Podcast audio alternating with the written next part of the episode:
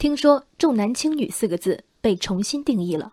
本周，山西省吕梁市中阳县暖桥镇桥上村一高姓人家娶亲，家中十一名闺女凑了三十二万元为家里唯一的年龄最小的弟弟高浩真办婚礼。仪式现场着同款并分别标注从一至十一数字红色 T 恤的十一个姐姐逐一上台祝福弟弟，场面壮观。高浩真的师姐昨天回应。生男孩是因为父母一辈存在传统思想，但父母并非重男轻女。连生十二个，终于一举得男。如果这还不算重男轻女，那么丘吉尔没有烟瘾，迈克杰克逊才不爱整容，国足实力天下第一，等等，没准这家人养姑娘是勃朗特式的养法。对不起，高中毕业的石姐是全家学历最高的，尽管当年被北京一高校录取，但考虑到家境。仅看了一眼通知书，就去县城开始打工。其他姐妹中，五人只上过小学，三人为文盲。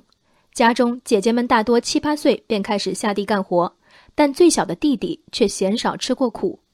饶是如此，姐姐们声明，凑钱给弟弟办婚礼完全是自愿的。网友义愤更甚：人家一大家人幸幸福福的互相照顾，没看见人家女儿说委屈。三十多万，包括彩礼、婚房等等。每个姐姐也不用出太多，农村二十二岁的男孩子能自立都算不错，帮衬一把有何不可？十一姐妹的确不委屈，千年缠足历史里反抗者寥寥，绝大多数女性也是理所当然的不委屈。有公开发表的评论文章称，姐姐们的经历足以让一个人恨自己的父母和家庭，恨那个最小的弟弟。但是从视频上我们看到的却是实实在在的开心。这种开心的来源是生活的另一个维度，这样的家庭，孩子一定会非常团结。团结竟然能具有如此十足的讽刺意味。所谓团结，源于姐姐们从一开始就被作为附庸和助燃材料的命运，和对这种命运服服帖帖的接受。她们就像一百五十年前的少女，她们团结着，面对骨折畸形的双脚，互相支持鼓劲。她们不知道。原来人生能有伏地魔之外的可能，原来前赴后继为弟弟燃烧自己就和裹脚一样，并非一个女孩的必然命运。献身愚昧而甘之如饴，这不叫幸幸福福，这叫斯德哥尔摩综合征，这叫被洗脑。我为没有被给予机会窥得世界真相的女孩们感到伤心，她们可悲可怜。我更为把公然的性别歧视鼓吹为相互体谅和帮助的评论者感到恶心。你们有知却无耻。